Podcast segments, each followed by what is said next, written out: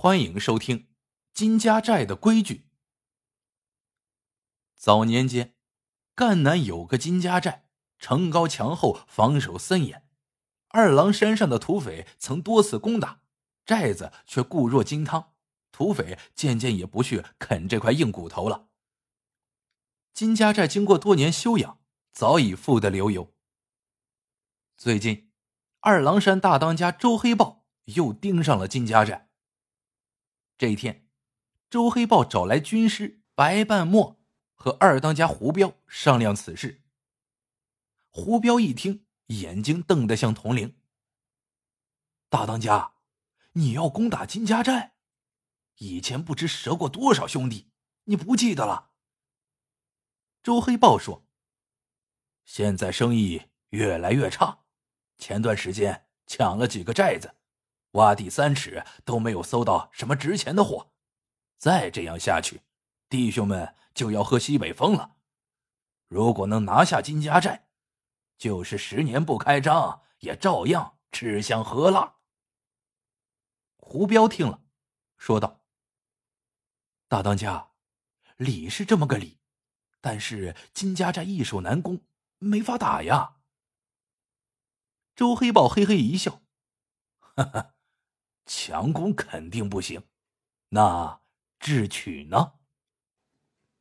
白半墨捏了捏山羊胡，说道：“大当家说的有道理，金家寨太平了几十年，现在防守肯定也松懈了。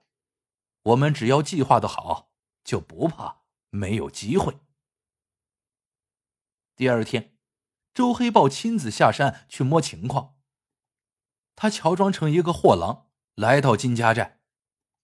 这金家寨城高三丈，墙厚五尺，整个寨子只有一扇铁门可以进出，寨门一关，就像铜墙铁壁一般。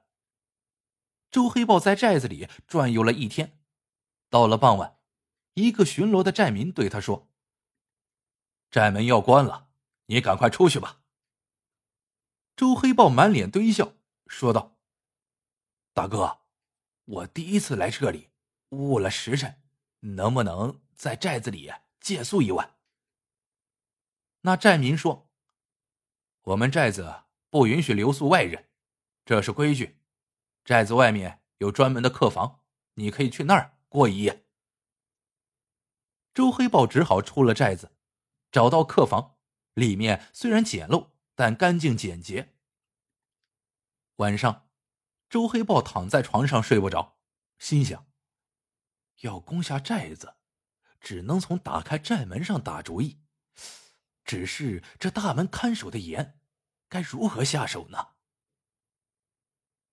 这时，客房又进来一个人，那人好像对这里很熟，脱下外衣倒头就睡。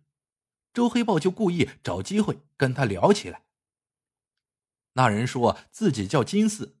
是金家寨的人，因为走亲戚回来晚了，就只能在这里睡一晚，明天再进寨子。周黑豹奇怪了，问道：“你是寨子里的人，不会喊开寨门吗？”金四说：“喊了也不开，这是寨里的规矩。为了安全，寨门关了以后就不再打开。错过了进寨时间，就得在客房住一宿。全寨的人都一样。”连我们金寨主也不例外。周黑豹问道：“这么说，晚上没一个人能进寨？”金四摇摇头：“那倒不是，只有一个人不用在这客房睡，可以随时喊开寨门。”周黑豹好奇的问：“那人是谁呀？比寨主还重要？”金四得意的说：“这你就不懂了。”在我们寨子，私塾先生是有特殊照顾的。周黑豹心里一动，起来在货担里拿出半袋烟丝，递给了金四。嘿，兄弟，反正睡不着，你就跟我讲讲这是怎么回事吧。金四看见烟丝来了精神，他盘着腿坐起来，说道：“金家寨建寨以来，上至寨主，下到寨民。”都非常敬重先生，所以我们寨子里人才辈出，百年兴盛。寨子里有专门规矩，不能让先生在外面睡。先生什么时候回寨，都要打开寨门。金四接着说：“寨子现在的先生叫乌克义，是余县人，在我们寨子教书二十年了，有的寨民父子两代都是他的学生，尊贵的很。”周黑豹点点头：“这规矩好，天地君亲师，尊重先生是应该的。”怪不得你们寨子这么兴旺。第二天天亮后，周黑豹又进入寨子，特意在私塾附近逗留，不仅见到了乌克义，还意外听到一个消息：三天后，乌克义要回老家给他娘祝寿。周黑豹高兴的赶紧回山商议。他已有了对策，挟持乌克义，逼他骗开寨门，趁机杀进寨子。军师白半墨沉思良久，觉得这个计划虽好，但存在风险。乌克义是一介书生，老迈胆小，万一到时候他紧张害怕，露出了破绽，会坏了大事。再说弟兄们对寨子里的情况不熟悉，贸然夜战恐怕会吃亏。周黑豹想了想，觉得也有道理，就问白半墨有何妙计。白半墨说。劫了乌克义，让他写一份书信给金家寨，说自己突患重病，不能回寨，推荐我去接任先生一职。等我摸清寨子的情况后再动手。周黑豹高兴的说：“还是军师想的周到，军师肚子里的墨水绝不比乌克义少，肯定马到功成。”三天后，乌克义果然赶回老家。周黑豹派人一直跟踪他，等乌克义返程时，就把他劫上了山。乌克义一开始不愿意配合，周黑豹威胁要杀他全家，乌克义无奈之下只好答应。乌克义提笔写信，写到一半时停下来问白半墨：“你既然要去寨子，得有个名字，你看取什么名字好？”白半墨反问道：“反正都是假名，还有什么讲究？”乌克义说：“这事儿来的突然，我推荐的人肯定不会太远，你就化名乌克胜，说是我的堂弟，这样更容易让金寨主相信。”周黑豹和白半墨一听，觉得有道理，点头同意了。推荐信写好之后，白半墨反复看了几遍，觉得没有问题。又详细问了寨子里的有关情况，见和周黑豹了解的差不多，就放下心来。白半墨来到了金家寨，见到了金寨主。有了乌克义的推荐信，金寨主深信不疑，热情款待，安排白半墨接替先生一职。这白半墨不愧是二郎山的军师。肚子里真有墨水，很快赢得了寨民的认可。寨民经常请他到家里做客，白半墨趁机掌握了很多情况。转眼中秋节要到了，寨子里也忙碌起来。金家寨的生意多，很多关系需要打点，每到年节都会派人外出送礼。这一天，白半墨在镇上和周黑豹接上头，说了寨子里的情况。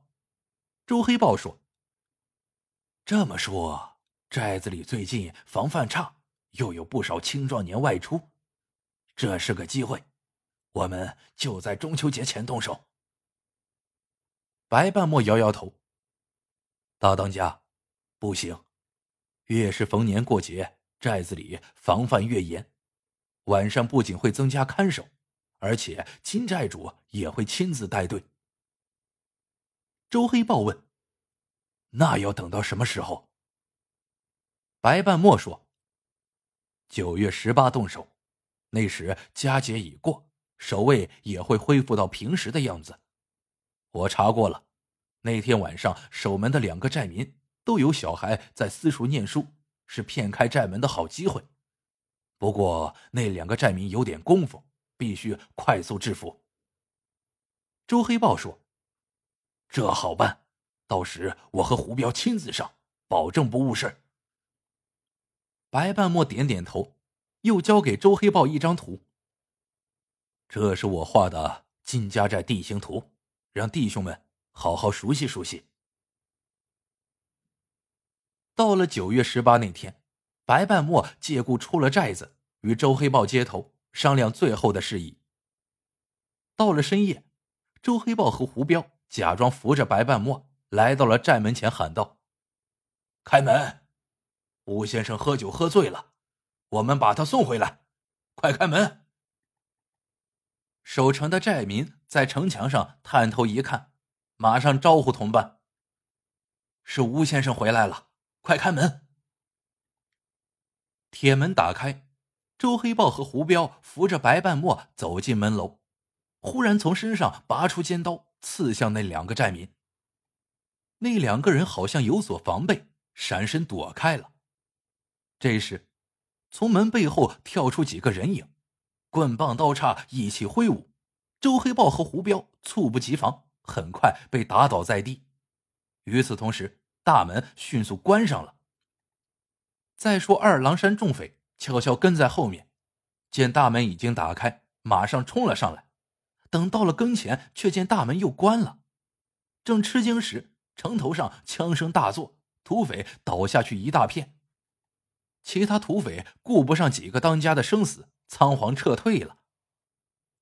周黑豹几个被抓之后，想了一晚上也没有弄明白。这么完美的计划怎么会露馅儿呢？原来，金家寨对先生非常尊重，凡是在寨子教书十年以上的先生，一辈子都是寨子的贵客。不管先生家离得是远是近，逢年过节都要送上贺礼，这个规矩多年来一直不变。中秋节前，金寨主挂念乌克义的病情，就精心准备了贺礼。